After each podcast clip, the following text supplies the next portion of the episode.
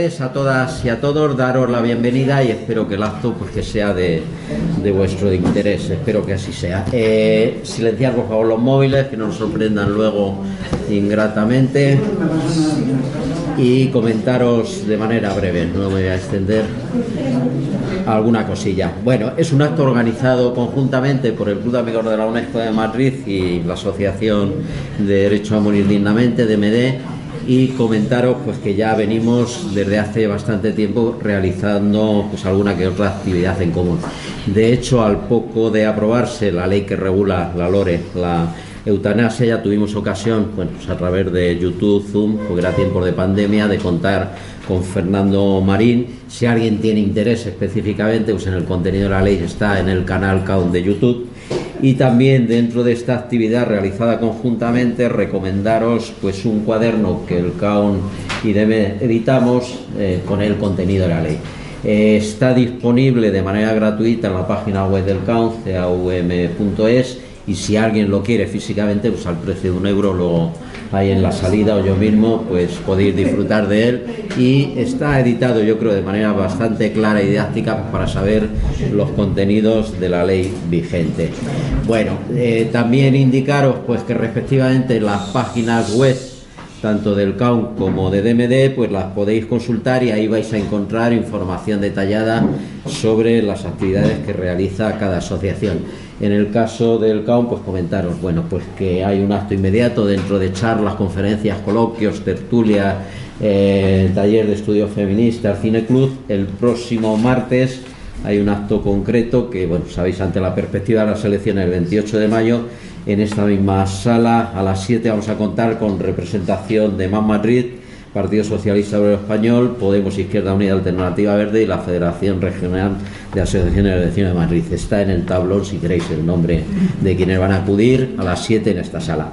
De igual modo, en la página de DMD, que es derechoamorir.org, podéis encontrar contenidos de diferente tipo, especialmente, lógicamente, relacionados con el tema de la eutanasia, otras actividades que se hacen en paralelo, información detallada y específicamente, llamo la atención, pues seguro que si luego hago un examen habrá alguno, habrá alguna que todavía no ha hecho el testamento vital, eh, declaración de última voluntad que se llama Madrid, instrucciones previas. Viene muy bien especificado en la página de DMD, se puede descargar el impreso, digamos que hay que rellenar y ahora mismo es muy fácil, afortunadamente, pues se va avanzando en los centros de salud viene en el propio, hay uno de referencia y todavía mucho más sencillo, os pueden dar una cita de un mes, mes y pico, pero en los hospitales de referencia que cada uno, cada una tenga, y eh, a veces pues es posible sobre la marcha, siempre rellenándolo previamente, llevándolo escrito, que sin necesidad de pedir cita previa pueda atender. Yo que por ejemplo vivo en la zona centro, quienes conozcan ahí en la puerta de Toledo, pues el ambulatorio que está frente a los bomberos, sin necesidad de pedir cita previa, rellenándolo previamente, pues lo podéis hacer. Y es muy sencillo, no tiene gran complejidad y es un instrumento fundamental relacionado pues, con el asunto que hoy pues nos lleva.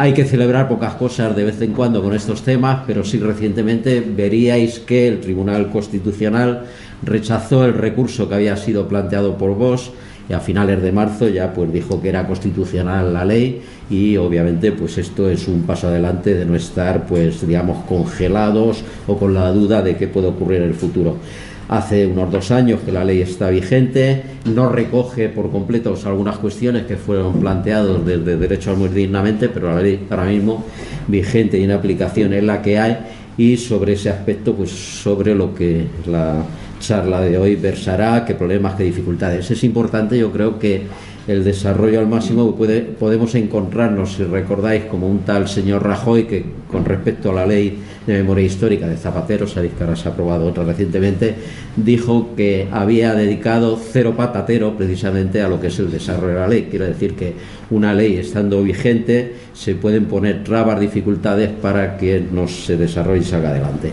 Sabéis que hay un ámbito específico con la aplicación de la ley dentro de cada comunidad autónoma. Fernando seguramente pues nos eh, ilustrará sobre qué está pasando pues en unas eh, comunidades en otras, específicamente en Madrid, qué situación tenemos. Y bueno, ya antes de dar paso a la presentación de Fernando, pues haciendo eh, alusión al título de la película, de, todo aquello que siempre has querido saber y no te habías atrevido nunca a preguntar sobre la eutanasia, hoy, aquí y ahora es el momento. Dicho esto, pues después de la intervención de Fernando, pues habrá un espacio, como siempre, para opinar, preguntar. Eh, Fernando Marín es médico, es vicepresidente de la Asociación Federal Derecho a Morir Dignamente y presidente también de la asociación en Madrid. Y yo, sin más, por mi parte, Fernando, cuando quieras. Muy bien, pues muchas gracias eh, Antonio y al CAUM por la invitación. Efectivamente, DMD y el CAUM tenemos una trayectoria de colaboración de hace muchos años y además a nosotros eh, nos gusta especialmente el, el CAUM, así como otras asociaciones un poco más específicas que trabajan por el, por el laicismo en la, en la sociedad, que, que, tratan la protección por los derechos humanos, por ejemplo, también, que tratan de, de, hacer democracia, de consolidar, porque sin ese tejido social la democracia es, es una ficción. Ahora que, se acercan las elecciones, hay personas que identifican la democracia con el hecho de ir a votar y eso, eh, eh, lógicamente, es imprescindible, pero la democracia es otra cosa. La democracia es que toda la, ciudadanía participe de, sus problemas, de lo que le interesa, proponga soluciones y además las personas que lo representan las, las lleven a cabo, ¿no? De una manera sorprendente, gratamente sorprendente, a veces la política te da estas satisfacciones y te hace sentir orgullosa de, tu país, del Parlamento, de, las diputadas, de las senadoras, de los diputados, porque hacen algo que la ciudadanía está deseando, ¿no? y hace mucho tiempo que, que tenía claro. Y esto, a pesar del contexto, eh, es verdad que la ley mmm, se presenta por primera vez en 2017, eh, Podemos, que no, todavía no era ni Unidas Podemos, hace un grupo de trabajo y elaboran un, una propuesta de ley que no eh, se toma en consideración. En aquel momento, me acuerdo, nos llevamos un disgusto tremendo por la abstención del PSOE. Afortunadamente, la política es así, para lo bueno y para lo malo. Cinco meses después, el PSOE presentó su, propuesta de ley. ¿no? Ya entonces, como que la, sociedad, si tú ves pues, vimos la, aquella sesión en el Pleno, ¿no? los argumentos que manejaban y luego cinco meses después cómo cambian de argumentos, oye, bienvenido sea, ¿no? Pues ya la sociedad está madura, ya está todo claro, ese ochenta y pico por ciento de la población, pues estupendo, ¿no? La verdad es que en ese sentido, luego vinieron, eso fue la primera vez que se presentó, hubo elecciones, se presentó una segunda vez, nuevas elecciones y se presentó una tercera vez, porque cada vez que se inicia un, un, una nueva legislatura con unos nuevos diputados, todo lo que está pendiente decae y hay que iniciarlo de nuevo. ¿no? Que además esa es la ley de, de la eutanasia, estuvo un tiempo ahí como pendiente, que si se iba a aprobar, que si no, es lo que le pasó, por ejemplo, a aquella ley de, que propuso Ciudadanos de los cuidados paliativos, una ley de muerte digna estatal, que no tenía mucho sentido, pero bueno, hubiera estado ahí como una más y, el Parlamento tiene esa capacidad de, del filibusterismo, de cosas que se han aprobado en el Pleno, como la ley de vivienda y estas cosas, pues están ahí mmm, mareando, mareándose por el Congreso, pasan los meses, pasan los años. Bueno, había una ley eh, sobre el laicismo, es, bueno, estaba el texto, nadie sabe, bueno, si se va a presentar, se va a hacer, pero nunca sabes eh, realmente si, si, va a salir, si no va a salir, hasta que ya aparece en el BOE, como apareció la ley de eutanasia. Digo esto también para eh, aclarar, a ver, yo llevo muchos años en esta historia de, de la muerte voluntaria, ¿no? Antes de mí, o, o, pues de presidente estuvo Luis Montes, que falleció hace cinco años y que eh, también jugó un papel importante ¿no? en la difusión del, del derecho a morir. Y antes hubo más personas luchando por este tema, es decir, que esto no es un tema nuevo ni que se esté improvisando, cuando algunos desde los sectores conservadores, a veces supuestamente liberales, dicen que es que eh, con la pandemia del COVID se aprovechó de una manera un poco sin ningún debate, sin que hubiera eh, sin que fuera una proposición del gobierno, sino que fue del grupo parlamentario socialista, porque entonces no estaba en el gobierno y luego se mantuvo así, que tiene otros trámites, no hace falta un, dictamen del Consejo de Estado, no hace falta, eh, eh, es como un poco más sencillo el trámite. Cuando se presentó no, no existía el COVID. Luego vino el COVID y arrambló con todo, con todo y con todo lo que había pendiente. Entonces, eh, algunos, es que no, no, no es verdad, no es verdad. y además, el texto del PSOE hubo algunas modificaciones, pero básicamente era el mismo. Por ejemplo, la Comisión de Garantía y Evaluación se llamaba Comisión de Control, lo suavizaron un poco, em, introdujeron algunas, algunos cambios en las definiciones, pero básicamente era la misma que en 2018 y se aprobó en 2021, es decir, que hubo tres años para que cualquier persona que estuviera interesada, como por ejemplo las personas asociadas a DMD, propusieran cambios, modificaciones, aclaraciones, lo que fuera. De hecho, cuando la ley se había aprobado en el Congreso, se mandó al Senado, como está estipulado, ¿no? Y en el Senado se propusieron un par de cambios estéticos, que bueno, había ahí un, la típica conjunción, qué tal, y em, el lobby de la, de la discapacidad intervino ahí muy duramente para cargarse la ley directamente. ¿Por qué digo esto? Porque mm, había habido un movimiento muy parecido en Canadá. De hecho, eh, eh, el relator de las Naciones Unidas para las personas con discapacidad, que es parece como alguien a quien no le puedes llevar la contraria, porque la causa que representa es muy noble y todo el mundo entendemos y, luchamos por un mundo sin barreras, eso y, en contra del capacitismo, y en contra y a favor de la integración de estas personas que tengan su proyecto vital, llegó a decir que la enfermedad terminal podría ser también considerada una discapacidad y por tanto facilitar la muerte voluntaria a estas personas podría ser discriminatorio.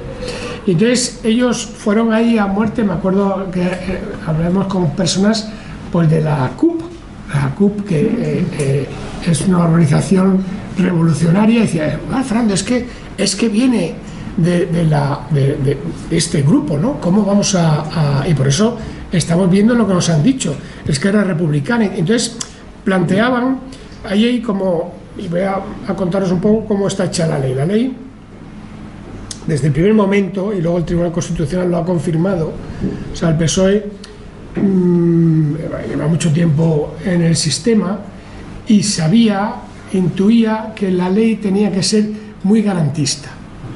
Nosotros decíamos que, bueno, que muy garantista no debía ser muy burocrática, que tuviera muchos, muchos trámites sino que fuera sencilla pero garantista. Estábamos en contra del control previo que ellos han regulado, que es así, en la España, porque en Holanda, en Bélgica y en Canadá el control posterior es suficientemente, garantista. Ha habido más de, en estos 20 años, 100.000 personas que han muerto de forma voluntaria y no ha habido ni una sola condena por homicidio. Ha habido un par de casos que se han iniciado, sobre todo a, a propuestas de a propuestas de grupos fundamentalistas que luego ves quién la financia y tal y en la última de ellas que llegó al Tribunal Europeo de Derechos Humanos eh, salió el tiro por la culata porque el Tribunal Europeo de Derechos Humanos dijo que la eutanasia tal y como está regulada en Bélgica em, sí que se puede no va en contra del derecho a la vida, que es lo que decía el, Mortimer, que era el, hijo de una señora que murió, ¿no? de una forma voluntaria con una eutanasia. Y que se puede entender dentro del derecho a la, a la intimidad, a la vida privada, a tus decisiones. Entonces, Aquí, cuando entramos en un debate jurídico, los, son muy importantes las palabras. Entonces sí que parece que está claro que no existe un derecho a morir, como que el derecho a morir en sí mismo, esa expresión jurídicamente es contradictoria, pero sí que existe un derecho a decidir sobre tu vida y a disponer de la misma hasta el final. Por lo tanto, lo mismo. es lo mismo. O sea, a mí me da igual. Dicen, no, no tienes derecho a morir, pero tengo derecho a disponer de mi vida. Sí, bueno, pues derecho a disponer de la propia vida. Me da igual, no, no voy a entrar en debates jurídicos que además yo no controlo porque tienen, son, tienen su fundamento. Ahí eh, dice, a ver, no puede haber un derecho a morir porque una persona que está muerta ya no existe, ya no es un sujeto de derecho y por tanto no puede ejercer sus derechos. Bueno, muy bien. Con lo que tú digas, no existe un derecho a morir, pero sí que existe un derecho a esta prestación. Entonces, el PSOE tenía muy claro que, si iba, que iba a ir al Constitucional, como así ha sido, en esto hay que, bueno, darles la razón, ¿no? En ese sentido la han tenido, que tenía que ser una ley muy garantista. Aquí estuvimos discutiendo, nosotros no queríamos que fuera tan burocrática, los contaré brevemente cómo es, y em, porque decía que la, la mejor forma de que superara el examen del Tribunal Constitucional, como así ha sido. En ese sentido, tenían razón. ¿no? ¿Qué hubiera pasado si no hubiera habido control previo? No lo sabemos, pero eh, el caso es que eh, la ley ha sido respaldada con mucha contundencia por el Tribunal Constitucional. El Tribunal Constitucional dice que efectivamente, como dice la ley, la libertad es un principio básico, la dignidad es otro principio básico y el derecho a no sufrir tratos inhumanos o degradantes, a tu libertad de conciencia, mm, se tienen que combinar con la obligación del Estado de proteger tu vida, pero que esa obligación no puede nunca convertirse en una situación paradójica que sería obligarte a vivir en contra de tu voluntad. Que eso sería absurdo, que es proteger tu vida frente a la agresión de terceros, no frente a tu propia disponibilidad. Y en ese sentido, el Tribunal Constitucional pues, lo ha dejado muy claro. Dice que aquí lo que ocurre eh, es una tensión entre tu sentido, tu, el valor que tú le das a tu dignidad, estrechamente unido, que no se puede entender si no va unido a tu idea, a tu vivencia de la libertad, por un lado, y por otro lado, el valor de tu vida biológica. Es decir, dejar de existir. Y entonces tú pones en la balanza qué es lo que pesa más. Y en un momento dado dices, yo así, así no puedo más. Y en ese así, mmm, los Países Bajos y Bélgica lo resolvieron como un sufrimiento irreversible que la persona considera insoportable y que no se puede satisfacer, o sea, que no se puede aliviar de forma satisfactoria para esa persona. Nosotros aquí le propusimos que eh, dejaran el texto del antiguo Código Penal, que decía eh, padecimientos permanentes y difíciles de, soportar, porque era una definición lo suficientemente ambigua como para incorporar al máximo, máximo número de personas. Eso no ha sido así. Y entonces la ley, eh, la ley pues es, es como esta libreta dibuja un marco. La ley no es la libertad de morir, se basa en eso, pero es la libertad de morir si estás aquí dentro, que son los requisitos de la ley. Si no estás dentro, no tienes derecho a esa prestación. ¿Y cuáles son esos requisitos? Bueno, una persona capaz, consciente, capaz y consciente es reiterativo porque si no estás consciente no eres capaz, o sea, no puede, pero bueno, capaz y consciente, que sea española, que sea residente eh, extranjera con un, permiso de residencia o lleve 12 meses empadronada en España para evitar el traslado de personas que buscan esa prestación. Y luego dice que esté informada de su situación, de los tratamientos que existen, de las alternativas terapéuticas que hay, que no sufra mm, coacciones sociales, mm, familiares, eh, y luego establece dos grupos de, enfermedad. Una es enfermedad grave e incurable, que dice eh, es aquella situación en la que existe un sufrimiento constante e insoportable en un contexto de fragilidad, es decir, cada vez estás peor, haces vida camasillón, cada vez te encuentras peor. No tiene que ser vida camasillón, pero sí esa fragilidad que tú ves que la persona se va a ir deteriorando en, en los próximos meses eh, con un pronóstico de vida limitado. Con lo cual identifica ese primer grupo con el enfermo terminal, la persona con un proceso avanzado, terminal. No, no esto no está escrito en ninguna parte, en ninguna ley, pero más o menos se considera pues, unos seis meses de supervivencia. Pues mire usted, usted tiene un cáncer de páncreas, no es operable, vamos a ver si tal, pero las cosas pues no están yendo bien, las has probado con una eh, línea de tratamiento, luego una segunda línea de tratamiento, esto ha vuelto a aparecer, esto pues no va a ir bien.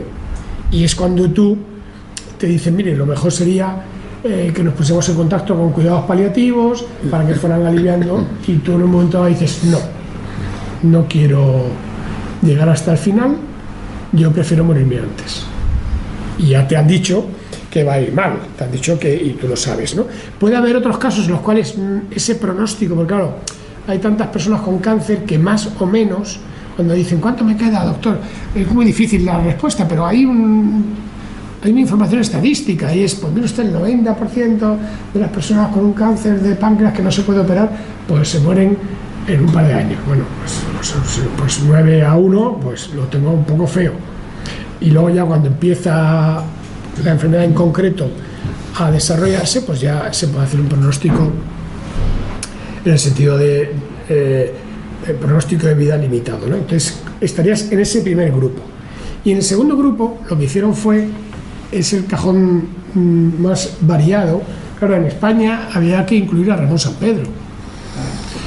Eh, Ramón San Pedro se puede discutir incluso si estaba enfermo.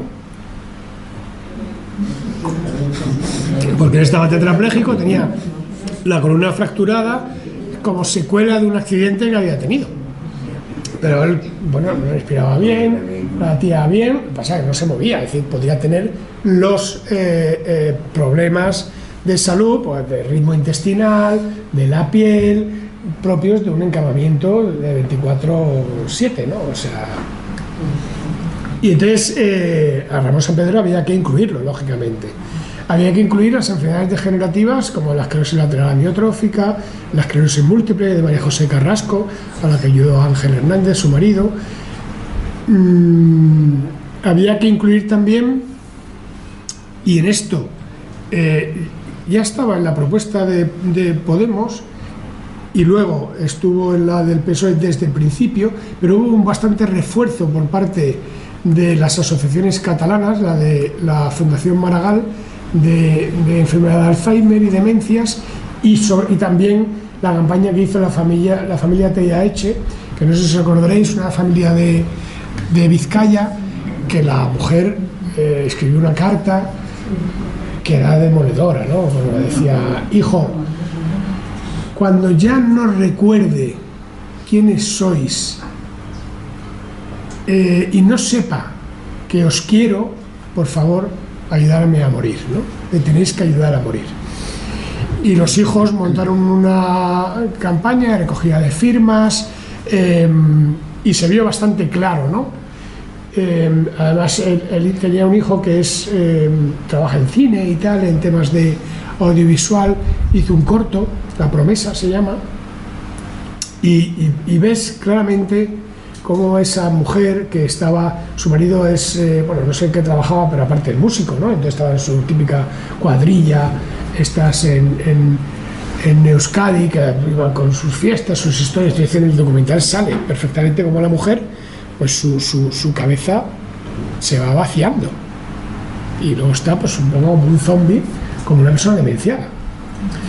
Y entonces había que incluir también las personas con demencia que lo hubieran solicitado en su testamento vital. Y en esto la ley hay que reconocer que se puso un paso por delante de la ley belga, donde eso no existe, y de la ley holandesa, donde eso existe, pero no les gusta. Porque ellos le dan mucha importancia a la petición expresa, reiterada, que se vuelve a hacer justo antes de morir una persona con demencia no recuerda que quería morir, no sabe su nombre ni dónde está. Entonces te pone en una situación un poco paradójica donde mm, tú no sabes a quién estás ayudando a morir, porque la persona que escribió su testamento vital en realidad ya no existe. Y nosotros lo que, lo que planteamos, que es un tema que tenemos que trabajar un poco más, porque resulta a veces un poco chocante, es que em, esto es una expresión que no, como veréis no tiene sentido, que una persona con una demencia avanzada no es una persona. Porque si tú te vas, y no es peyorativo, no es despreciativo ni mucho menos, ¿eh? es si tú te vas y tratas de profundizar en lo que significa ser persona, al final te quedas con que ser persona es tener la capacidad de dar permiso, de ejercer tu libertad. Si tú no eres capaz de dar permiso, eres un ser humano, por supuesto, tienes una dignidad ontológica que es, eres uno de los nuestros. No te vamos a, tratar ni siquiera como al mejor de los animales, te trataremos como un ser humano, pero no eres una persona que puedas ejercer tu libertad en ese sentido. Y entonces decimos, cuando yo expreso en mi testamento vital em, que yo no quiero vivir así, puedo tropezar con el problema que ahora os voy a contar y es que nos, que nos estamos encontrando en esto de las, las luces y sombras. Entonces, tenemos la enfermedad terminal y el otro se llama padecimiento grave, crónico e imposibilitante. Dice situación en la cual existen unas limitaciones en tu autonomía física, de manera en las actividades de la vida diaria, de manera que no puedes valerte por ti misma. Eso es la dependencia. La dependencia puede ser para las actividades básicas, que son las de la supervivencia, comer, ir al servicio, ducharte, caminar, o también puede ser, puede referirse a las actividades instrumentales, que son las actividades sociales, que, también nos hacen humanos. O sea, el participar en la vida social, coger un transporte público, viajar, manejar tu dinero, e, eso se pierde antes que lo básico, ¿no? Entonces la ley no, la ley podría haber puesto perfectamente actividades básicas de la vida diaria, pero no lo dice. Dice actividades de la vida diaria para jugar con cierta ambigüedad. Y luego dice asociado, o sea, con una experiencia, o sea, asociado a un sufrimiento físico o psíquico constante e intolerable sin que exista mm, posibilidad o con poca probabilidad de que vaya a mejorar de una forma significativa para ti en el futuro. O sea, dependiente, sufrimiento y además irreversible.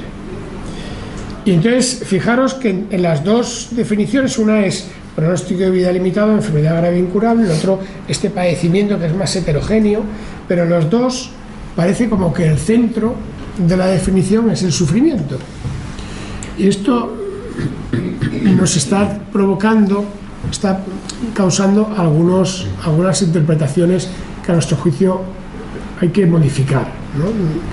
Erróneas, yo creo que son, o sea, eh, el Tribunal Constitucional además lo ha dicho, ¿no? Em, lo que pasa que mm, da una de cal y una arena porque dice, aquí la clave es la libertad, la clave es el valor que tú le das a tu dignidad. ¿Qué significa la dignidad para ti?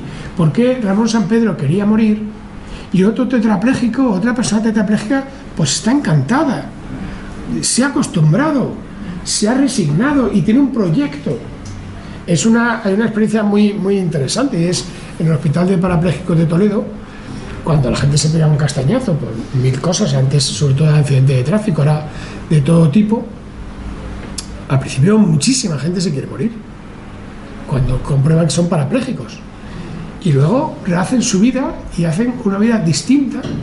Y en muchos casos es, una vida tan satisfactoria como cuando tenían las piernas funcionando incluso tienen pareja, tienen hijos, es decir, que mm,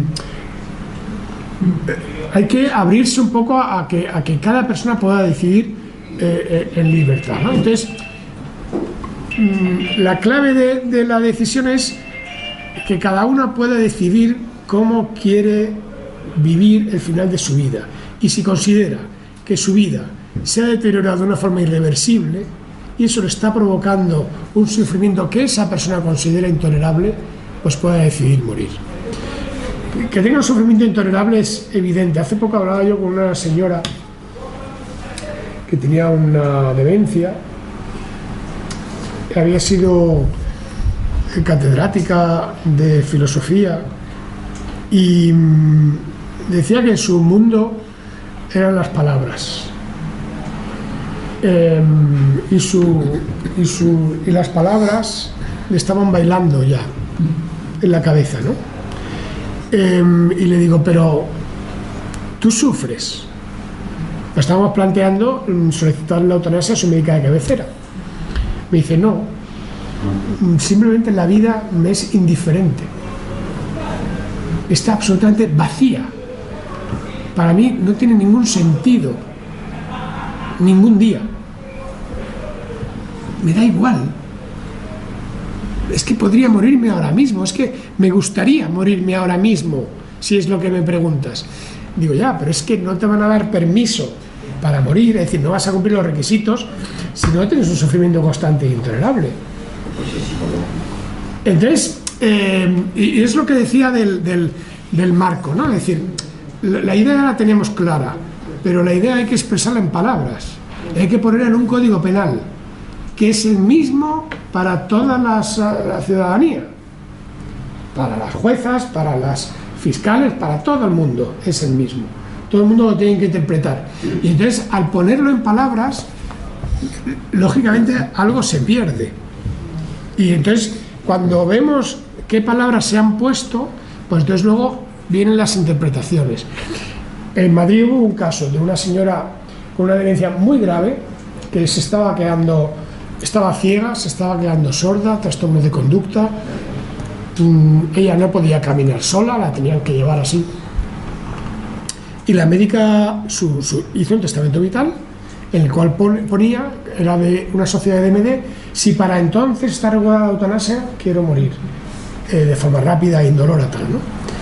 Y eh, el hijo solicitó la eutanasia para su madre, porque su madre estaba estancada, podía vivir un año, dos, no se sabe, que es un poco el problema que, que, se encuentran las personas con demencia grave, que no, bueno, demencia moderada, que no querían vivir así, que, que hasta que les llegue la muerte de forma natural pueden pasar años. Esta mujer ya llevaba años en una residencia, ¿no? Y eh, la médica responsable, uy, uy, yo no, pues yo soy objetora, esto para mí es muy desagradable. Ya, ya, pero estuvieron buscando, insistiendo para buscar un médico responsable, que no encontraban. Un amigo luego dijo que no, el de la residencia dijo que no. Dios mío, porque em, es muy fácil hacerse objetor de conciencia y permite que muchas personas se hagan objetoras de conveniencia. Como no me conviene, me declaro objetora. Nadie te va a preguntar porque además es ilegal que tú de razones no vas a hacer un examen de valores ni nada de eso. O de coherencia, hombre, ya. Aquello, alguna vez que descubrieron un ginecólogo que por la mañana era objetor y por la tarde trabajaba en una clínica, aquello ya fue un poco ya era una caradura impresionante, ¿no? Entonces, eh, esto no va a ser el caso, ¿no? Entonces, nadie te va, a te va a pedir cuentas, porque además te apuntas, te desapuntas, está en la web, le das a un, botón y ya está, ¿no? Y, mm, entonces los médicos iban, una médica es una detrás de otro, de grandes objetores, ya el hijo se hartó y presentó, ah, no, y entonces la forzó a la médica de cabecera y mandó a una suplente, una médica joven que llegó allí, se puso a hablar con la terapeuta ocupacional, la señora, mm, que yo la conocí, la señora no reaccionaba, le podía dar las voces que fuera, entre que estaba sorda, estaba ciega y tenía una demencia grave, la señora no, se podía conversar con ella. Aparte de su estado cognitivo, por su problema sensorial, imaginaron, ¿no? Y, entonces se pone a hablar con la terapeuta ocupacional y dice que es que un día a la semana ellos cantan canciones y que ellas a veces tararea. Y entonces cree que, ella eh, en esos ratos es feliz. Fijaros la barbaridad, ¿no? El hijo no daba crédito, ¿no? Entonces le pone un informe desfavorable. Con ese informe desfavorable él presentó un recurso en la Comisión de Garantía y Evaluación de Madrid. Y la Comisión hizo un buen trabajo, le dio la razón al hijo, el recurso estaba muy bien hecho y em, dijo que sí tenía derecho.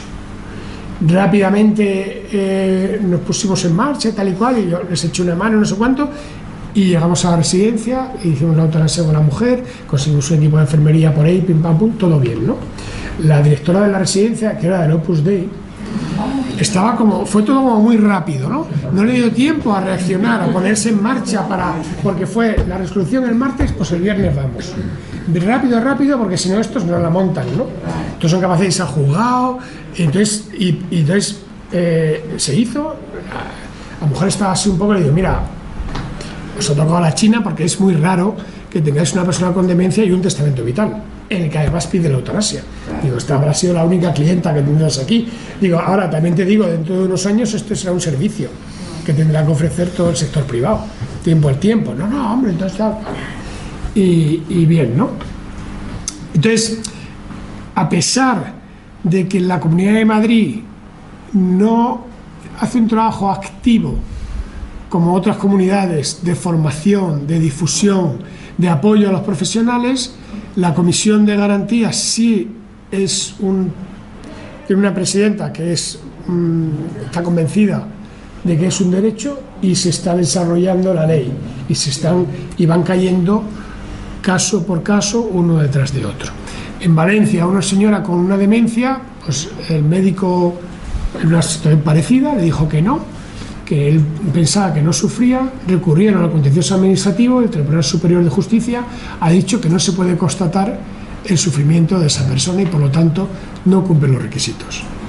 En Asturias, con otra señora, pues fueron a verla y la señora estaba ahí, pues plácidamente, no estaba, es una señora demenciada, pero que no aparenta por fuera, pues no parece que esté sufriendo pero que no parezca que esté sufriendo, no te autoriza para no respetar la voluntad que se ha molestado el escribir, que estamos hablando de personas que necesariamente tienen que tener el testamento vital firmado y además pedirlo expresamente. ¿no? Bueno, eh, como veis, pues son 17 comunidades autónomas, ha habido 17 maneras de empezar. Andalucía, por ejemplo, hasta noviembre, la ley entró en vigor en junio del 21, se aprobó en marzo, había tres meses para nombrar la comisión, hasta noviembre no nombró la comisión, con lo cual hubo cinco meses en que ninguno andaluz, el territorio más extenso, más poblado, en Madrid fue en octubre, bueno, tampoco, País Vasco, Cataluña fue en julio, como, bueno, en junio, a finales de junio, y, y, poco a poco se fueron incorporando todas las comunidades. Entonces todo ha ido despacito, pero en todas, en todas se va se va implementando. Eh, ¿Cuál es la gran diferencia entre unos territorios y otros? La implicación de la comunidad autónoma. Ya sabemos eh, eh, lo que hay que hacer y es mm, formar a los profesionales con un sistema de referentes, de profesionales referentes, el que sabe del tema este, quién se lo ha leído, quién está en contacto con la consejería. Entonces, que en cada eh, eh, dirección asistencial de primaria, pues haya una, dos, tres personas, pueden ser un par de enfermeras, una médica, que controlen el tema y sean las personas a las que tú consultas, que te echen una mano porque hay muchos papeles. Y luego hay un reto, que es un poco en lo que yo venía diciendo de a veces la dificultad de pasar de las ideas a lo concreto, a las palabras, a una ley que tiene que una ley orgánica y a una reforma del Código Penal hay que, expresarlo lo más claramente que pueda, ¿no? Fijaros que se ha liado con la ley de, solo si es sí, ¿no? O sea, eh, porque luego la tienen que interpretar personas que no creen en ese derecho, que están en contra de ese derecho. Entonces, para poder ejercer tu derecho frente a personas que están en contra, tiene que quedar muy claro. Y en esta eh, mm, dificultad es en la que es el mayor obstáculo para los profesionales y es mm, contarlo. Es decir, nosotros somos un relato. Cada persona es un relato. Es su propio relato de lo que es su vida. Y en ese relato tú tienes tu mochila con tus valores, tú has tenido tus experiencias personales con personas que han muerto, con personas que han enfermado, con películas que has visto, con novelas que has leído, con impresiones que tienes, sean o no sean mm, más o menos razonables, pero son las tuyas. Cada uno tiene sus miedos, tiene mm, eh, sus prejuicios, sus anhelos, ¿no? su expectativa de cómo le gustaría morir o qué le gustaría evitar al final de su vida. Y con todo eso, tú en un momento dado te encuentras en una situación en la que empiezas a pensar en la muerte voluntaria. Y dices, pues voy a pedir la eutanasia porque yo creo que cumplo los requisitos. Y entonces la primera dificultad es que el profesional sea capaz de hacerte contar a ti cómo te sientes y que luego él lo pueda resumir y ponerlo. Pero yo he visto informes de médicos responsables, que es el que tiene que hacer un proceso deliberativo, que marca la ley, luego se han publicado algunos textos de orientación, que es absolutamente impresentable. En, una fotocopia, ahí a boli, a boli poner un diagnóstico, y, lo que el diagnóstico es imprescindible, pero no se trata de que tenga un cáncer de páncreas, o un ELA, o un... No, no, no, se trata de saber cómo es su experiencia de sufrimiento y por qué quiere morir. Cuál es la naturaleza del sufrimiento de esa persona, que se parecerá a muchas otras, pero que hay que contarlo ahí. Porque si no, cuando le llega a la comisión, pues la comisión no tiene, solo ve un papel en el que hay cuatro líneas y dice, yo con esto tengo que juzgar si la persona reúne los requisitos. Y entonces aquí el Tribunal Constitucional sí que ha dicho que la comisión es la que la que tiene que hacer el dictamen y es la responsable, y eso, bueno, nos, ha venido un poco mal, pero bueno, esos son detalles que ya iremos superando. Y este es el gran, el gran reto que, eh, eh, que estamos ahora, ¿no? El que se haga formación, se, haga, se hagan informes mm, tipo, porque un médico, una médica, una enfermera, no se dedica a contar el sufrimiento. Eso lo hacen las escritoras, las personas que escriben y los médicos no tienen por qué escribir, escriben sus informes, hacen copia, pega, pim, pam, pum, con un montón de iniciales que no entiende nadie, nadie. A veces solamente las entienden los de su propia especialidad, ni siquiera si van de, cardio a primaria, el de primaria dice, ¿pero esto qué es? Si va de primaria a oftalmología dice, O, I, no sé qué, ojo izquierdo, y tú dices, ¿pero qué coño es esto? Es el que pone aquí. Entonces, los médicos no son buenos relatores, tienen que aprender a relatar eso. Y la persona que, con la que se encuentran, a veces estamos teniendo algunas dificultades porque si no te quejas, si no eres capaz de transmitir tu sufrimiento, te puede ir peor.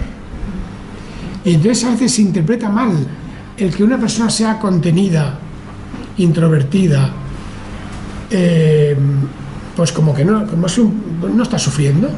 Y si no sufre, no hay eutanasia. Y a ver, esto no es porque si no, no pediría. No lo pediría. Entonces, ahora eh, estamos avanzando en algunas cosas como el aplazamiento, ya parece que no hay ningún problema. Y bueno, poco a poco van saliendo casos, poco a poco las comisiones van trabajando en red. Eh, las mismas comisiones, por ejemplo, una de las cosas que estamos pidiendo es que les paguen. Las comisiones, hay gente que es funcionaria, pero el que no es funcionario, algunos van de su, cuando son cuando son médicas y enfermeras ni siquiera les liberan de la agenda. Y entonces a veces son reuniones largas que tiene, y es un, en un estado como este, pues tiene que pagar. Eso, ¿no? Eh, pagamos millones de cosas que son accesorias. Pues esto hay que pagarlo, ¿no? no em, facilitarles el trabajo con herramientas administrativas, con una unidad administrativa dentro de la consejería que les apoye la historia clínica, bueno, pues que haya un repositorio tú puedas ir colgando las cosas, porque todo es como muy primario, todo es como muy muy, muy incipiente, no se han puesto encima de la mesa los recursos necesarios casi en ninguna comunidad. Y bueno, a pesar de todo eso, en Madrid nos encontramos con, en la consejería con una funcionaria que está bastante comprometida, con, bueno, totalmente comprometida con, la, con el desarrollo de la ley y que poco a poco ella va sorteando los obstáculos que se va encontrando y va, bueno, junto con los profesionales que colaboran y van saliendo los casos, ¿no? Entonces, yo diría que, bueno, desde luego el avance es innegable, no podría haber un Ramón San Pedro, eso, es seguro. Eh, hay otros casos más difíciles y poco a poco, poco a poco, es un nuevo derecho, la gente lo irá aprendiendo, los profesionales, las personas también. Eh, eh, aquí siempre hay como dos tipos de personas, las que luchan por sus derechos y las que no. Siempre ha sido así Entonces, las personas que son luchadoras, como esta familia que os digo del hijo y la nuera de la señora con demencia, pues, pues fueron ahí hasta el final, fue, llamaron a todas las puertas que tuvieron que llamar. Entonces, si tú insistes, insistes, insistes, al final sí que lo, sí que lo consigues. ¿no? Yo lo voy a dejar aquí porque hay muchas cosas que están ahí, eh, pero para no soltaros más rollo. Y, y, yo creo que si establecemos ahora algún diálogo, pues, pues bien. Muy bien, pues muchas gracias a Fernando.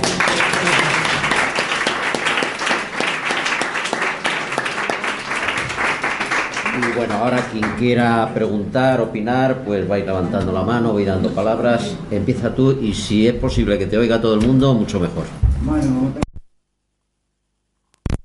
No te preocupes. no, si yo es, es preguntar un caso muy concreto que lo llevo pensando un tiempo. Ejemplo, tú me ves aquí, por ejemplo, ahora bien. Y casualmente me han dicho hace dos días que tengo un cáncer de laringe que yo solo que sé soplar. Y yo, con esta salud ahora, pero sabiendo lo que me espera, que lo he vivido muy cerca, que tengo hecho el testamento que tengo esta de eutanasia tengo todo, ¿qué posibilidades tengo de que diga, yo en este momento diría, hasta aquí hemos llegado? ¿Qué posibilidades tengo que me ayuden para la eutanasia?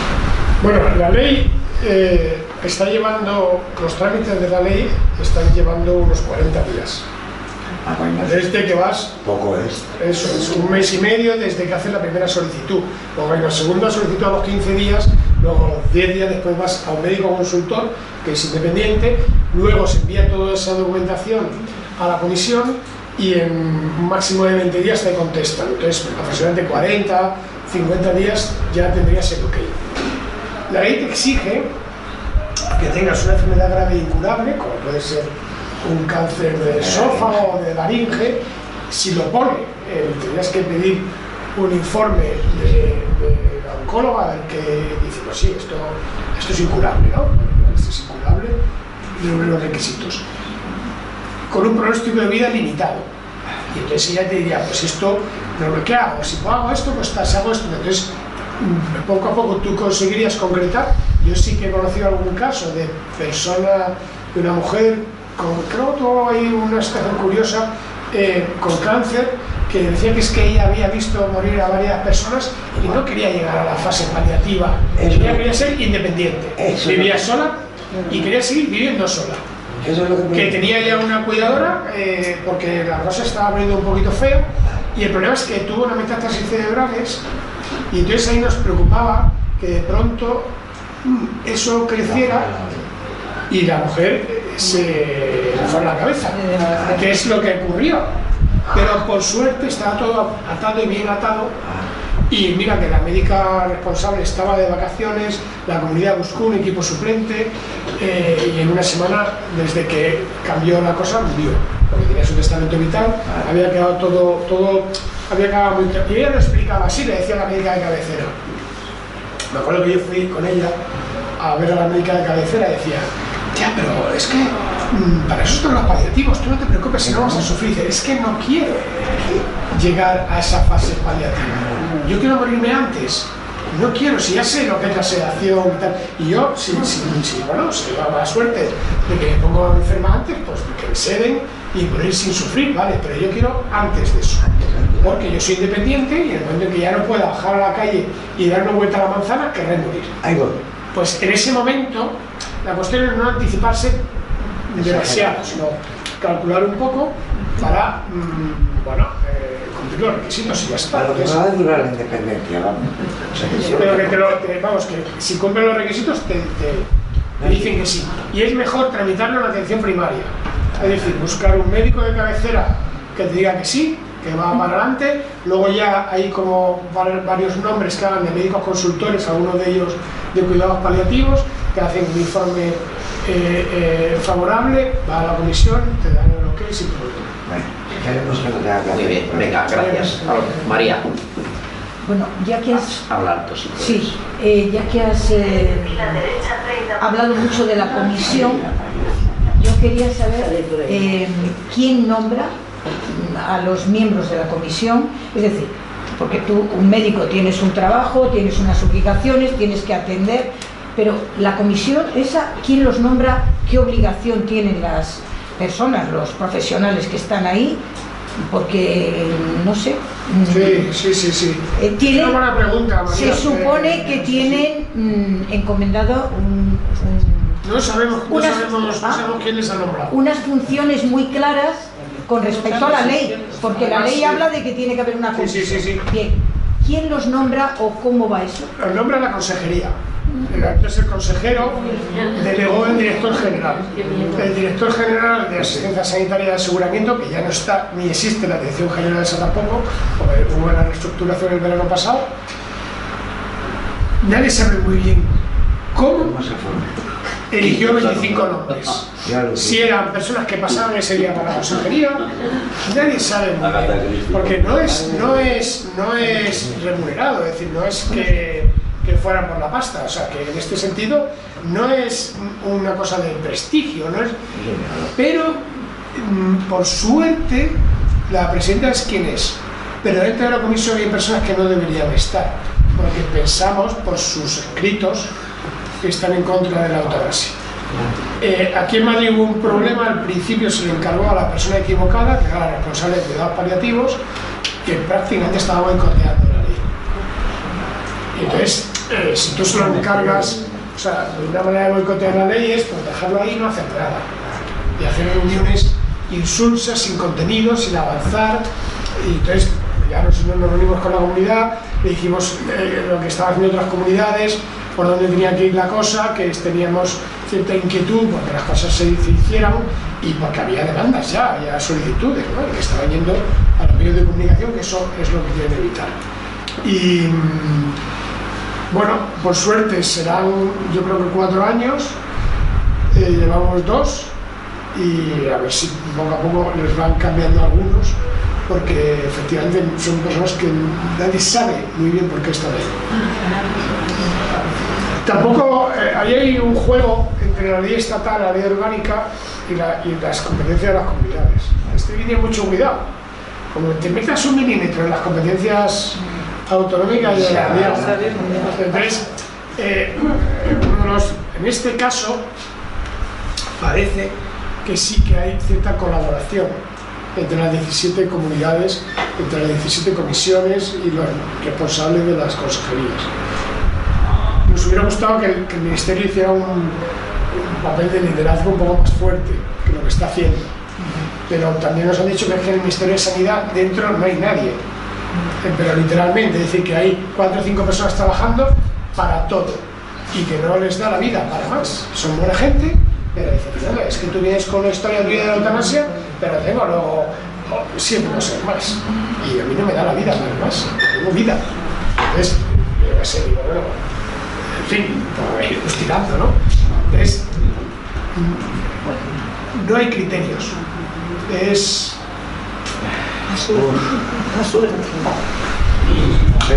A ver, más por aquí primero, luego Olga, luego por ahí os que nos cuentas. Yo quería preguntarte qué experiencia estáis teniendo en este, este tiempo con el tema de los objetores y de los médicos de atención primaria. Porque al principio pues ya sabemos cómo fue la historia y quería saber si había, si teníamos ahora un poco más de esperanza o Sí, bueno, Madrid tiene una situación un poco esperpéntica. Es que el presidente del Colegio de Médicos es un fundamentalista católico que se presentó, como él ha dicho públicamente, Para- eh, para ir en contra de la ley de eutanasia. Es, es una cosa inaudita. Y que tiene un Pero- libro publicado hace años. bueno, un libro que es, y Dios se hizo cigoto, ¿no? Entonces, eh, que el presidente del Colegio de Médicos de una sociedad democrática se presente para boicotear una ley que era ¿Quién lo elige? Se lo Sale. los médicos. Es decir, que aquí de nuevo volvemos a la que dicen que va a salir Ayuso otra vez. Bueno, dice, pues es que tenemos lo que nos merecemos. O sea, ¿No se ha salido ese eh, Con esa presentación. Pues claro, y la, la gente le vota. entre el colegio y entre El colegio desde el, el minuto uno trató de boicotear, fueron pasando por WhatsApp, por correo, Sí, sí. hazte objetor, hazte objetor, hazte objetor, ay, objetor. ay, ay, Em, pero mm, no necesitamos a todos los médicos. Solo, o sea, necesitamos que todas las solicitudes se tramiten. Las solicitudes que se tramiten, como mucho, serán el 1% de las personas que fallezcan. Es decir, estamos hablando de 400, 500 al año en Madrid cuando esto esté con una velocidad ya eh, consolidada. ¿no? Y de ahí irá aumentando probablemente al 2-3% como en, en, en, Bélgica y en Holanda ¿no? y en Canadá. Entonces, aunque haya médicos que objeten, porque sus condiciones así se lo, se lo dicen, luego hay un grupo muy importante de gente que está en una situación de crisis en la atención primaria, con las huelgas, eh, la falta de reconocimiento social, mmm, el problema un poco de la reformulación de los objetivos de la atención de la medicina de familia y comunitaria, es decir, todo es muy complejo. Eh, no se trata solo de que les paguen más, que no. haya médicos, el tema tú vas tirando y vas saliendo un pero hay otro y otro y otro y, y, y, al final hay 20 elementos complejos que están influyendo la, el hospitalocentrismo, la demanda de la población de lo quiero ya y quiero una resonancia y lo quiero ya eh, y usted si no me lo manda pues me voy a la privada y las agresiones a, a los facultativos y a la enfermería eh, la conflictividad social eres un vago porque me llamas por teléfono y no vienes a verme a casa es decir, todo en un momento difícil. Sí, es que también es muy importante la relación que tú tengas con tu médico. Claro. Yo ahora claro. me ha tocado una médica que ya te conté lo que pasó y ayer la llevé en la revista y, y se quedó encantada. Y Claro. le dije, mira, hay un artículo aquí de Fernando Marín que está justamente... Esa es la clave, hacer pedagogía con tu propia médica Y me para, dijo, ah, pues para- me sí, sí, sí, interesa sí. mucho y tal. Y la mayoría de los médicos te dicen, de las médicas, dicen, si es de mi cupo lo atiendo. Eso me dijo a mí. Si es del cupo de al lado, paso porque es un jeta. Porque yo le conozco y este objeta lo que haya que objetar. Y luego, en esta situación de crisis que parece catastrófica y tal, luego no es verdad que todo el mundo esté mal. Hay gente que en primaria que tiene unos cupos que son buenos, que funcionan bien, que está haciendo un buen trabajo. A lo mejor no es la comunitaria que se quería hacer hace 40 años, no, eso ya murió, pero está haciendo un buen trabajo de atención primaria, eh, conocen a sus pacientes, tienen esa, esa relación de años y a lo mejor en la puerta de al lado, ni siquiera por centros de salud, en la puerta de al lado hay un grupo que es un desastre. ¿Y cómo se soluciona esto? Bueno, eso ya no lo sé, eso ya eh, tengo que hacer otra charla con otra gente. Vamos a hablar y... Sí. Muy bien, gracias. Olga. Gracias. Bueno, yo es que yo no es muy... En fin, yo, yo hice la, el testamento vital en el 2016, ¿vale? Y en, la, en, en Salsa. Entonces, me- luego fui a unos eh, talleres que hicisteis en Brede y me dijeron que convendría que se refrendara eso en el centro de salud. Con lo cual, en el 2018 fui al centro de salud, en mi centro de salud no lo atendían, me enviaron al mar Báltico y ahí lo rehice y tal, con unos consejos que vosotros poníais que había que añadir. Eh, mi pregunta es, después de la aprobación de la ley, ¿conviene que lo rehaga mucho más completo? Sí. Vale, voy a hacer. Pero es que además ahora había... El texto nunca es a gusto de todo, porque tú verás que el texto es un poco... Cuando pone otras instrucciones, hay un texto ahí un poco enrevesado, porque lo que quiere es evitar que alguien, pues, eh, cuando llega el doctor Boldo, y dice, mira, si no sufre, si a ver, está tranquilito ahí, déjalo ahí, si está, dale una zanahoria tal que se entretenga, o una tal, y, y- y para evitar eso, tú identificas tu sufrimiento con la, con la pérdida de dignidad. Y además dices, aunque yo parezca que no sufro, aunque no lo pida o no lo recuerde, quiero dejar claro que está en mi voluntad. Y entonces con ese texto pensamos que no habrá problemas, ningún juzgado ni, ni bueno, que se pueda tramitar en condiciones. Eh, primero tú, sí, luego Ferro, Concha, Elena y luego quien sea. Pues yo tengo el testamento vital hace más de un año y estuve en la asociación. Bueno, esto ha sido una carrera de obstáculos, cuando lo sigues, las armonías pasaron de formar la comisión y han sido las presiones de diversos colectivos que, han- que han ido un poco eh, haciendo que se haga la ley. ¿sí? Eh, respecto al colegio de médicos, bueno, es el antimédico. Se ha puesto al lado del ayuso, en contra de los médicos. Eso no va a pasar nunca. ¿eh? Han tomado posición faraónica, ya Riza llega, yo que me leo las revistas de Madrid Médico, a buscar voluntarios para estar en los camiones que están en las puertas de las clínicas de aborto para lo del latido cardíaco. ¿Eh? Rizal utiliza una entidad de que, que no sé si eso ya es así o no, eh, Ayuso quiere interponer un juez en toda esta ley. ¿eh? En última instancia, a mí me parece que es el gran obstáculo. Primero sabemos cómo funcionan los juzgados, sabemos que el 30% son de locos, ¿eh? por lo cual pues eso sería una especie de tapón muy importante.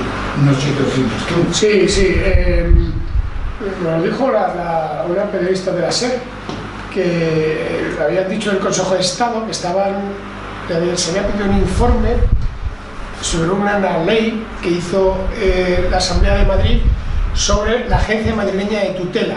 Sabéis que ya no existen los tutelados, sino que son personas en curatela. Y ya no es el tutor, sino que es el cuidador, ¿no? el, que hace, el que ejerce la curatela. Porque eh, se entiende, esto viene, es una cosa internacional, que no puede haber una incapacidad, no puedes incapacitar a una persona permanentemente, que va en contra de, su- de- de sus derechos humanos, ¿no? sino que tiene que ser una cosa provisional, aunque luego se vaya prorrogando. Ese es un cambio un poco de, enfoque. ¿no? Entonces no podría llamarse Agencia Madrileña de Tutela, porque no existe la tutela, sino de personas en situación de discapacidad, personas adultas. Entonces, Vox cuela que para nosotros no nos han dicho nada ni los de Mal Madrid, ni los de Podemos, ni los del PSOE. No sé si no se han dado cuenta, no han hablado con ellos del tema. Cuela una enmienda que pone eh, como una disposición adicional que dice las personas cuando dice cuando haya eh, algo así como acciones en contra del derecho a la vida habrá que solicitar la tutela judicial, habrá que pedir primero un permiso judicial para aplicar el testamento vital, el documento de instrucciones previas. ¿no? Y entonces dice, vamos a ver, esto, eh, esto es ilegal, porque eh, no habla de la ley de eutanasia, pero la menciona en acciones que vayan en contra del derecho a la vida, que también podrían incluir el rechazo de medidas de soporte vital. Entonces, si tú has nombrado un representante en el testamento vital, tú lo has firmado cuando estabas capacitado, luego, por, por cosas de la vida, eh, has- ya no puedes decidir sobre tu vida y tienes una agencia, que es la Agencia de la Comunidad de Madrid, y, tú has pedido la eutanasia en tu documento, no hace falta que vayas otra vez al juez. Eso va en contra de lo que dice la LORE. Y entonces el gobierno lo va, lo va a recurrir al constitucional y lo va a ganar porque supondría que las personas que están eh, eh, en curatela con la Comunidad de Madrid tendrían un requisito más que las que no lo están. Y luego el peligro que nosotros advertíamos cuando nos preguntaron esto, lo estuvimos viendo, es que luego se generalice y se diga, no, no, no, no, no, no, todas las personas con testamento vital primero tienen que ir al juez. A ver, que, es que es absurdo porque mm, es marear, la, la ley no judicializa esto, no hace falta. Entonces, pensamos que va a quedar en nada, en principio solo se refiere a esas, probablemente ahora mismo, pero claro, esto no es para ahora mismo, esto es para el futuro. En 2023, pues no sé si habrá una, dos, tres personas en la agencia esta de tutela que tengan un testamento vital, pero habrá muy pocas, porque muy pocas personas tienen un testamento vital. Pero la idea es que en el futuro esto se generalice y que se incapacitan y una agencia estatal o pública ejerce, te protege, pues que no, no vaya en contra tuya. Entonces eh, eh, pensamos que va a quedar en nada, pero, pero ahí, ahí queda. O sea, ahí, Luego, luego te dije palabras. Sí, Eh, perro, si dejar de toser y si no pensar. No, lo que pasa es que no había pedido la palabra. Ah, pero no obstante, no, cuando Fernando, cuando has dicho hay dos tipos de personas con los derechos, los que luchan por los derechos y los que no. y, o sea, que son indiferentes, ¿no? Hay un tercer grupo que es peor, que, es, que luchan en contra de los que luchamos por eso, los que se oponen activamente, los Bueno, pero acuérdate que la llave de todos tus males la tengo yo, que es un asunto entre él y yo. Eh, Concha. Bueno, eh, es la misma pregunta de Olga. Es que que tenemos el testamento lo tenemos después de la ley, con las, eh, los puntos que... Las instrucciones, las otras instrucciones, sí. Eh, sí.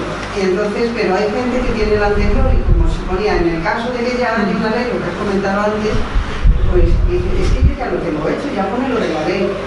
Eh, yo les digo que tienen que hacerlo con la nueva, pero ¿os habéis encontrado problemas reales eh, de alguno que, sea, que provenga de esta fase de... Eh, nos hemos encontrado con un caso en Asturias que puso a mano quiero la eutanasia y la comisión, mm, como la mujer vivía tranquilita, era otro caso en el cual la mujer paseaba por el jardincito, no sé qué, dijeron que de momento no, o sea, lo rechazaron. La hija no daba crédito, pero la hija tampoco tenía ganas de litigar el contencioso porque iba a parir, en fin, todas estas historias familiares, y ahí quedó. Entonces, la comisión no se quedó porque la comisión de Asturias es bastante buena. Hay gente muy buena ahí eh, que, que lo tienen claro, pero no se quedó a gusto porque luego mm, eh, hablaron con la compañera de Asturias que- y le dijeron que, bueno, si las cosas cambiaban, que ellos lo reconsiderarían. Es decir, le dijeron que no, pero no se quedaron conformes con su propia decisión. Y le dijeron que no en base a, a lo que, al informe que hizo la psicóloga de la residencia y la terapeuta ocupacional, lo cual, bueno, yo creo que, que, que no hace falta mucho informe, si lo ha firmado, lo ha firmado. La firma. Pasa que es esto los principios. Por eso es mejor Mejor que lo... ser contundentes. Eh, Elena, luego tú, luego tú. Venga, luego tú. Venga, Elena. Eh, Ah, Elena, estamos hablando de- médicos de atención primaria, pero como vamos por un camino que, que probablemente a lo mejor desaparece la atención primaria, eh, bueno, a ver, eh, no, no, yo pregunto, por ejemplo, la gente que tiene, que, está en un fase o esas cosas, ¿no?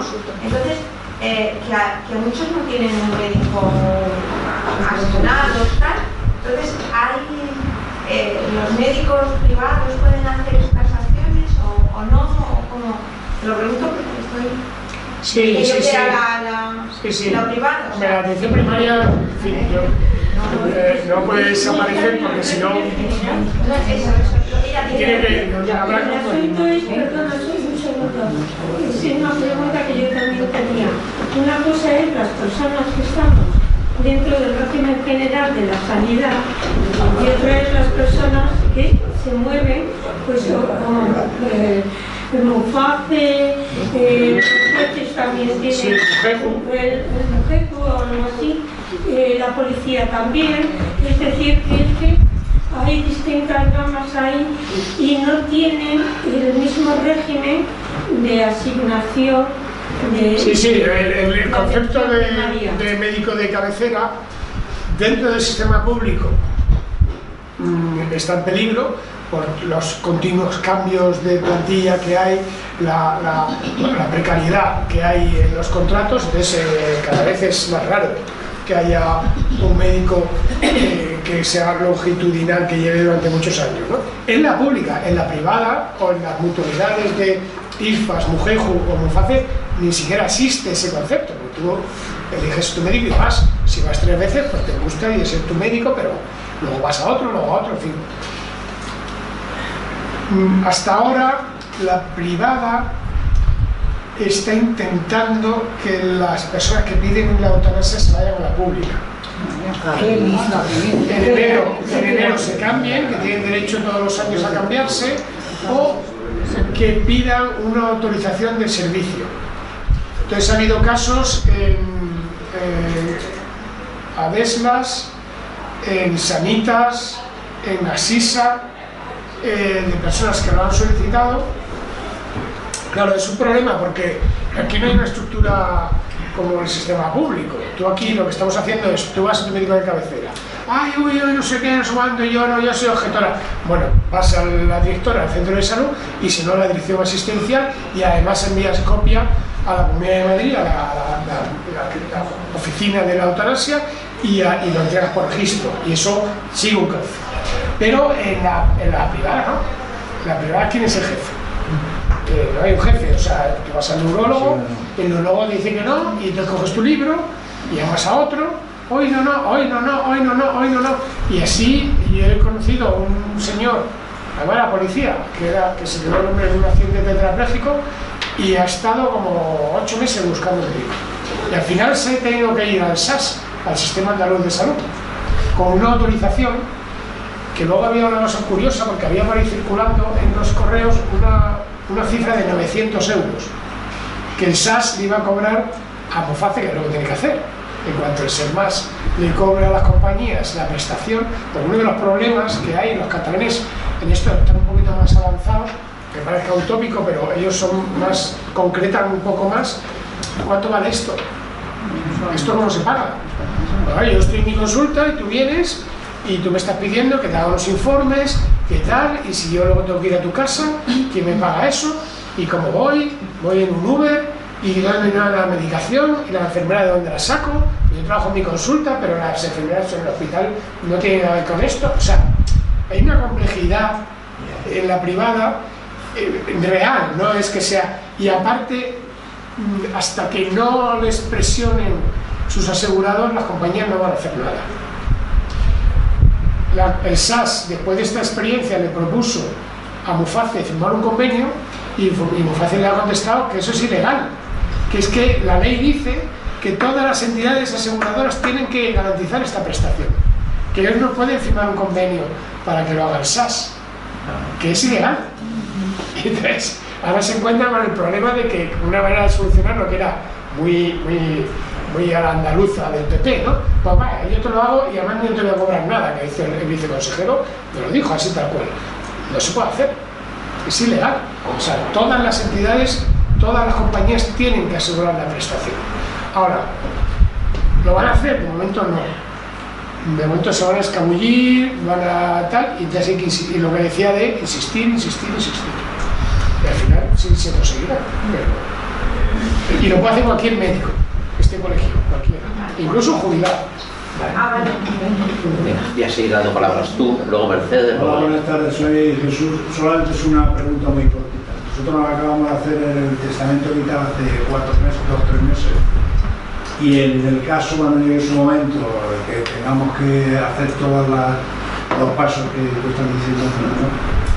Eh, nuestros hijos pueden tener problemas cuando tengan que decir a mi padre en una serie de fases que tal, pueden tener problemas con ese juez que dice usted del tema de vos. No, no, no, no. El juez interviene cuando la comisión te dice que no y tú puedes presentar, la ley te lo dice, un, un recurso al contencioso administrativo, a la, a la, a la jurisdicción esta voluntaria, ¿no? Y tú presentas un recurso al contencioso administrativo y el juez ahí es cuando interviene. Si no, lo normal es que se resuelva en los cauces habituales. Entonces, lo suyo es nombrar a, a tus hijos eh, representantes.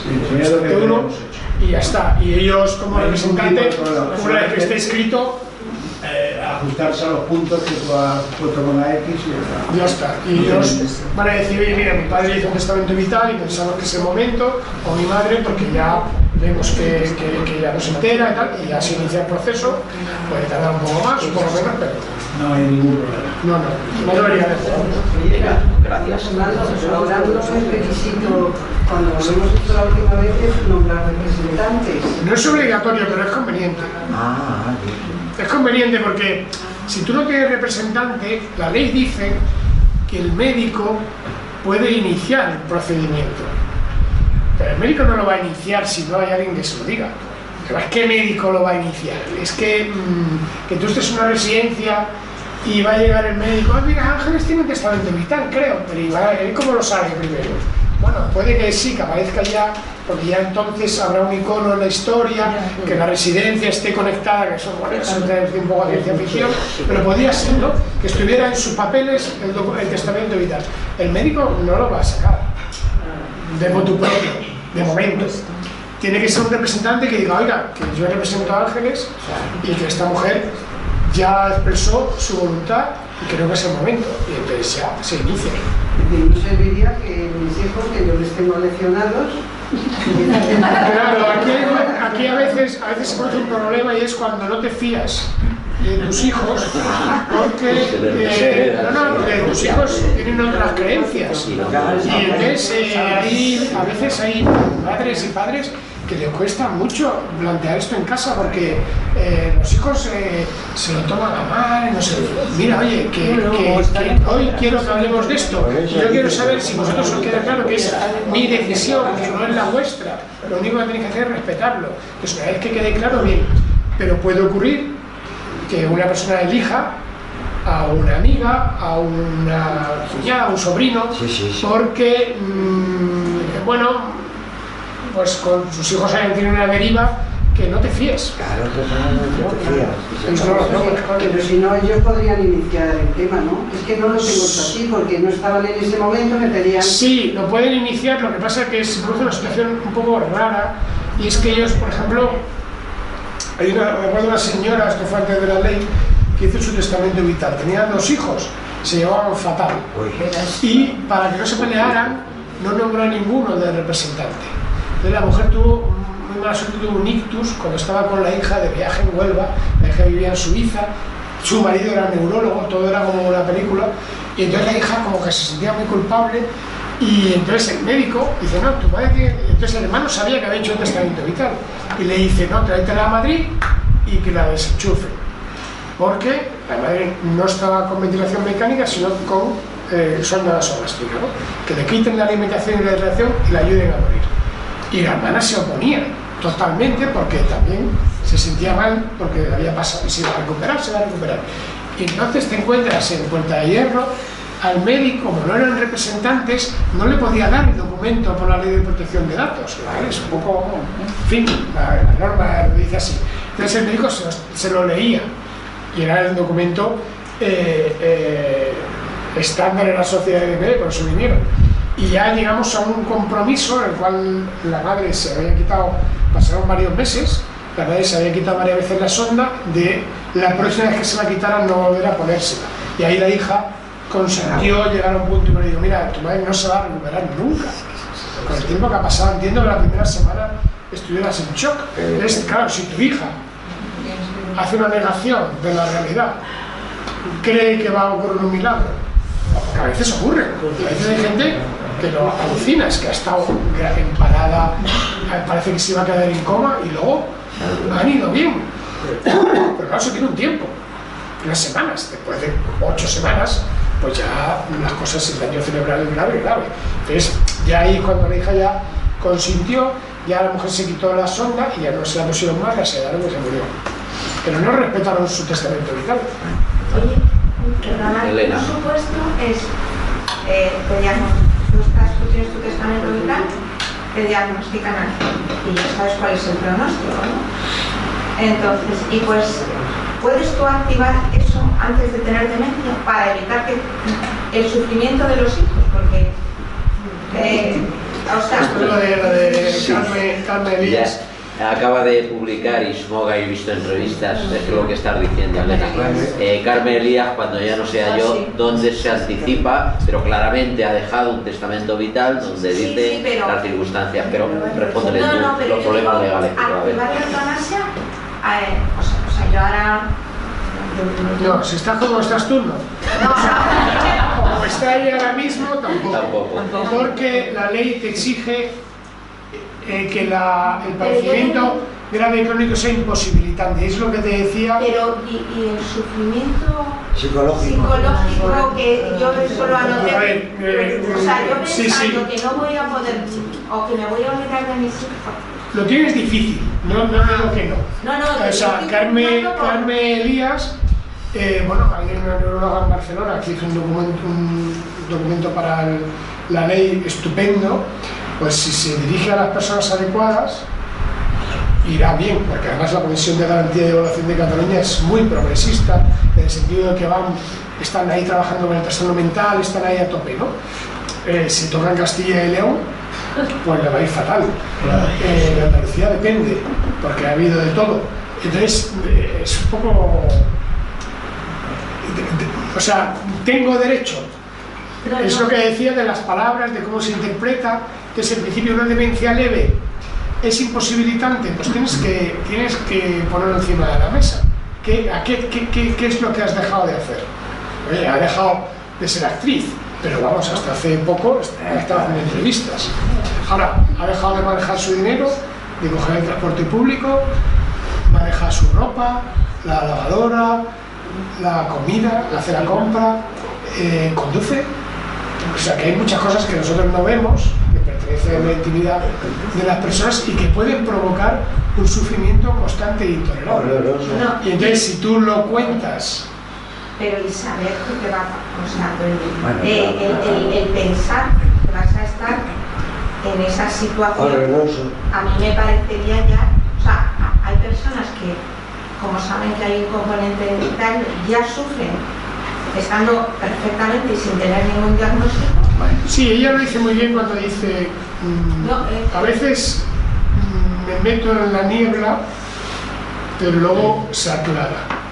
Cuando esté viviendo en esa niebla, entonces quiero una muerte digna. Ella no, nunca habla de la eutanasia, pero mm, no la menciona como tal. Em, y eso es lo que, lo que bueno, ella mm, ha escrito un libro, lo ha dicho 20 veces públicamente, no creo que haya ningún problema sobre que nadie dude de su voluntad, eh, como la de Ramón San Pedro, ¿no? ¿Quién va? Es la pregunta de, pero Ramón San Pedro, a ver, Ramón, tampoco sufres tanto. Pero ¿qué es esto? ¿En serio? O sea, eh, ¿cómo, ¿quién va a dudar? Un tío que escribió sus, sus poemas de carta desde el infierno, de que estoy en una cárcel metido, que su sufrimiento no es constante e intolerable, bueno, pues hay quien lo duda.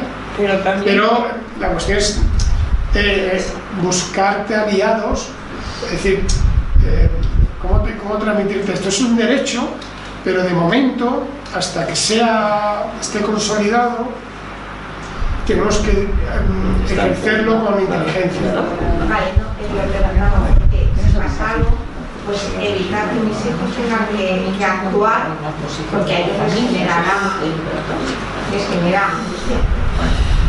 Sí. O sea, pa- y para evitar angustia, cuando tú tienes muy claro tu vida, o sea, igual que No, y luego hay muchas personas que, que les relaja mucho, les consuela mucho saber que les van a ayudar a morir. Eh, mira, olvídate, no te preocupes, que esto está solucionado, está todo arreglado, ya lo sabemos y, y no vas a llegar a esa situación que tú te parece horrible.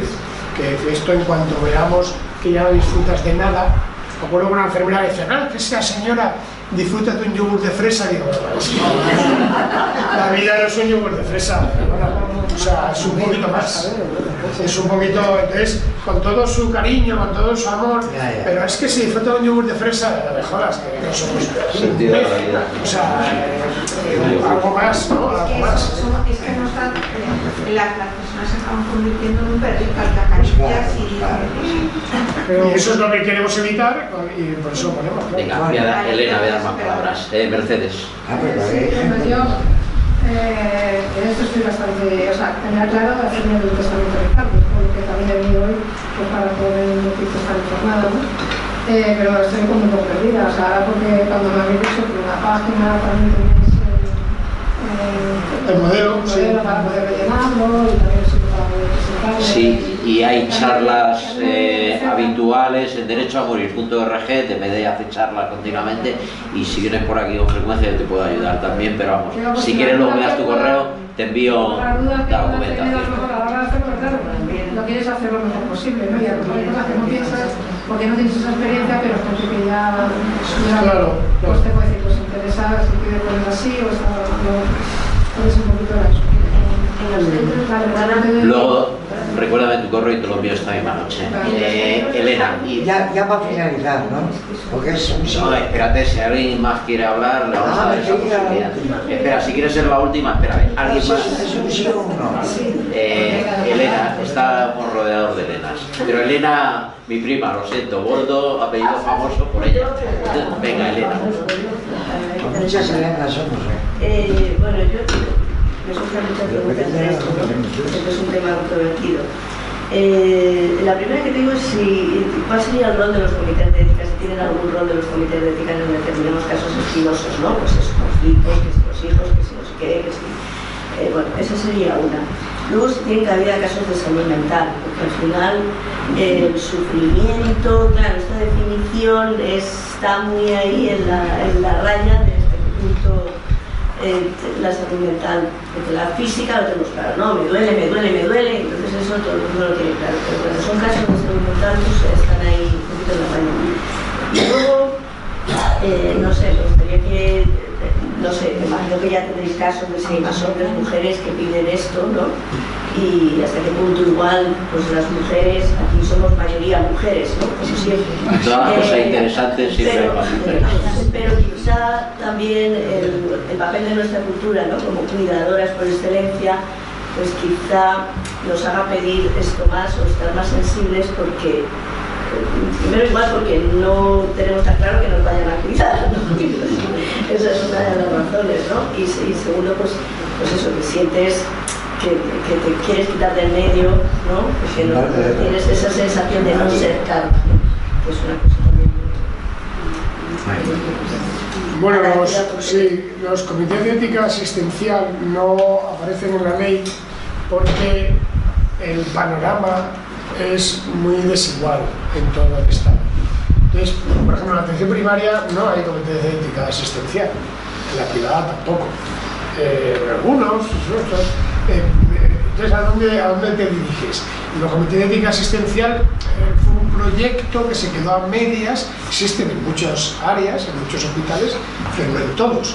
Y luego, en algunos, por ejemplo, en Madrid, los capellanes forman parte del comité de ética asistencial por ser el capellán del hospital, lo cual ha sido bastante criticado. Si es una persona que sabe de bioética, da igual si es cristiana o es musulmana o lo que quiera ser, pero no por ser capellán del hospital, no, tendría- no tiene mucho sentido, ¿no? Eh, pues tienen esa, ese sesgo, ¿no? Entonces no, no, eh, los propios comités se han quejado, pero bueno, ellos, los comités de ética están buscando su hueco desde que empezaron y ahí sigue la cosa. Entonces en la ley no juega ningún papel. En algunos casos, hay, que ser justos, sí que han contribuido a desarrollarla y en otros no. En Madrid no. En Madrid lo único que ha hecho el Comité de Ética Asistencial es, es molestar, enredar con documentos, papeles, planteamientos y no ha, servido, no, no ha habido nada práctico, digamos. No digo que, que quisiera boicotear la ley, pero que no era su trabajo, no tenía por qué meterse, sino exigir la formación y hacerla. La eutanasia por, en el trastorno mental es un, ha empezado a hacerse en algunos sitios, en Cataluña ha habido dos casos, en Navarra ha habido uno, en Andalucía ha habido uno. Mm, Y el Tribunal Constitucional pactó en la sentencia una frase que dice em, que la eutanasia exige enfermedades de origen somático, no psicológico o depresiones. Parece ser que para tener siete votos a favor y dos en contra, tuvieron que eh, como distanciarse un poco de ese miedo absurdo, porque como cada caso hay que valorarlo, un médico 15 días, el otro médico la comisión, decir que es que no se puede colar ninguno, es un proceso largo, eh, de 40 días, ¿no? o sea que lleva sus informes, si tú no tienes, tienes claro, le puedes pedir una opinión a otro profesional, si tú tienes dudas, imagínate una persona pobre que vive en la marginación o que tiene graves problemas de recursos económicos, pide su informe a la trabajadora social, si hay algo raro, si tal. Entonces, eh, en el caso del trastorno mental, no sabemos cómo va a influir lo del Tribunal Constitucional porque él solo hace durante su argumentación, pero no. Luego el propio tribunal dice que son las comisiones las que tienen que ir creando, ir creando experiencia y creando doctrina en este sentido. Y son los casos, ha habido muy, de los 300, ha habido 350 casos de eutanasia en dos años y estamos hablando de cuatro casos. Que por otra parte es el 1% en Bélgica y el 1,5% en Holanda, es decir, que es esa misma proporción. Son casos muy llamativos, pero a veces son personas jóvenes. ¿Qué? Pues eh, en un caso era trastorno límite de la personalidad. Sí, sí, sí, en Navarra. Además la hermana periodista, escribió una carta muy bonita en el ¿Y, periódico. y, y lo había pedido ella? Sí, sí, la había pedido él. Sí, sí, sí, sí. Eh, esa persona, sí. Eh, otro es una depresión bastante grave de un señor de mediana edad, Jordi creo que se llamaba. Y el otro es un caso que se camufló era un trastorno obsesivo compulsivo grave, pero que tenía problemas eh, de una hepatitis eh, grave y entró por ahí, no entró Entró por la hepatitis, Sí, no, pero el- entró por otro lado, no entró por ahí, pero la, causa era esa. Y, y el otro no sé cuál es, el otro de, de, de de Cataluña no sé ahora mismo. Esos son los casos, estos son casos muy difíciles. Y respecto, que ya iremos viendo, ya iremos viendo. Y respecto a, a la, a la cuestión de género, mm, en casi todas las comunidades hay paridad eh, de hombres y mujeres que, que a, los, a los que se les ayuda a morir, ¿no? Más o menos. En algún caso ha habido más hombres, pero mm, ahora mismo hay paridad. Entonces, en números globales. Entonces ya se verá, no sé muy bien qué responderte a eso. Si haber más mujeres, es... Venga, ¿Alguna cuestión más? Si no, antes de darte tal, yo simplemente una pregunta, que es la respuesta, pero bueno que lo aclare Fernando. Continuamente en el ámbito de la derecha siempre se dice, si hubiera una buena ley de cuidados paliativos, la eutanasia sería innecesaria. Aclara hasta dónde llegan y hasta dónde no Sí, llegan. sí, eso es una, una falacia que se ha manejado mucho, bueno, un doble interés, ¿no? Uno es desarrollar los cuidados paliativos. Esto en parte se parece a mm, eh, si no hubiera pobres, si no hubiera desigualdad, no se me hace muy bien, pero ¿cómo? Dime cómo. Se supone que entraremos en una redistribución de la riqueza, el modelo impositivo, la evasión de, dinero, los paraísos fiscales, o sea, vamos tirando de cosas. Entonces, ¿cómo se hacen los cuidados paliativos para todos? En todas partes. Pues habrá que hacerlos con la primaria, la primaria está en crisis, la enfermería no le damos tiempo, en fin, todo lleva su... Pues bueno, pues estamos totalmente de acuerdo, pero que son caminos paralelos que no se cruzan, que hay personas que queremos que nos cuiden lo mejor posible y además queremos decidir hasta cuándo. Y son elementos distintos.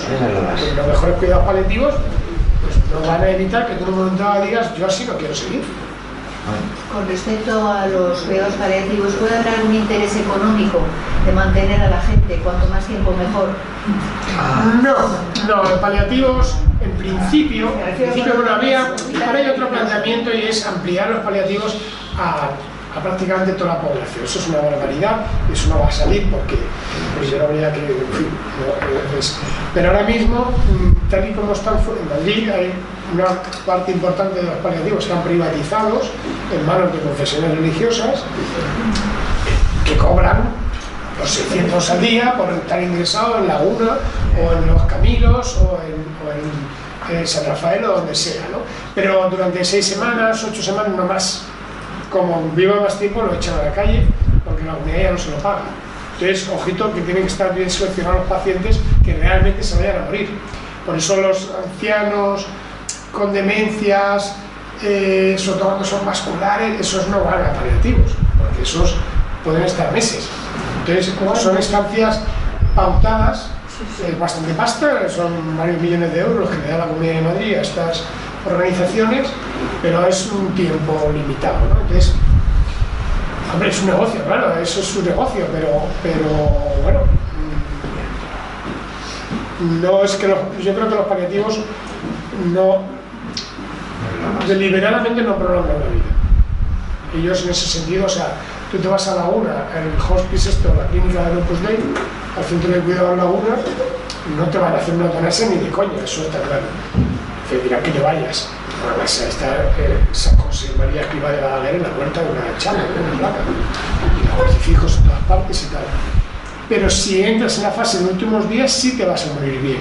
Ellos te van a sedar, te van a tratar bien del dolor, te van a acompañar. Eso sí lo van a hacer bien. Lo que no van a hacer es adelantar, deliberadamente. Entonces, si tú estás ahí, hay mucha gente que está ahí que no quiere adelantar su muerte, pues bien. Yo preferiría que no hubiera un concierto con ellos, porque que no hubiera cuento, que haga haga conciertos con organizaciones religiosas. Pero claro, ahora visto lo que ha pasado de Libby, eh, que ahora va a libre para todos, para todos. Quería decir a los socios del CAU que no Pero de la iglesia. Venga, alguna más y si no, Elena, que quería ser la última. La última, ella, porque es un sí o Ah, no. sí, sí, sí, sí, sí. ¿Es obligatorio o no que si yo tengo hecho el testamento vital, la voluntad, me lo registren en la seguridad social? No, no es obligatorio. Puede estar hecho ante tres testigos, pero es una garantía. No, vamos a ver, si yo lo tengo hecho ya y con testigos... Es mejor registrarlo. Sí, registrado. Porque Me lo han mandado de la comunidad. Pues ya está, perfecto. Si tú puedes actuar, en Madrid se admite un modelo ante tres testigos. Y eso es legal. Eso es legal. Y ahora parece que van a arreglar por fin, hubo una cagada ahí que hicieron con una ley que suprimieron hacerlo ante notario. Que es absurdo porque lo van a arreglar, ¿no? Parece ser, nos han dicho.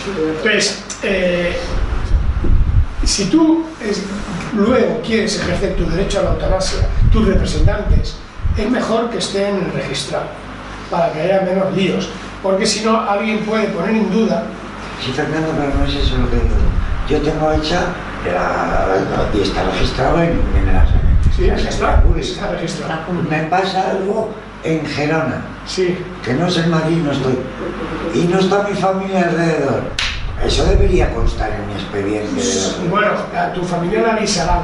Sí, pero Sí. debería constar en mi Ya. Elena, lo que pasa que, que eh, eh, ahí hace mucho pues la- el foro de pacientes, por ejemplo, decía que con las eh, posibilidades tecnológicas que hay ahora, con una tarjeta, un chip, tú ahí podrías llevar toda tu historia. Sí, sí. claro. Tus placas, tus resonancias, tus analíticas, todo, todo. Y que no... mm, Que va la ciencia por delante de pero eso no existe, eso no existe. Y la, desde Cataluña no se puede entrar a la historia de Madrid. Ay, voy. Ni desde Madrid a la de Andalucía.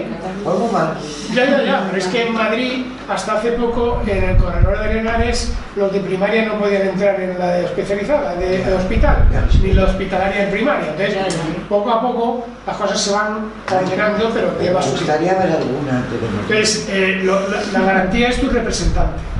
Si tú te pasa algo, lógicamente la policía, Ah, sí, sí. la de admisión, con, consulta tengo- la base de datos, ven los teléfonos de contacto, avisan a alguien y Sí, esa persona.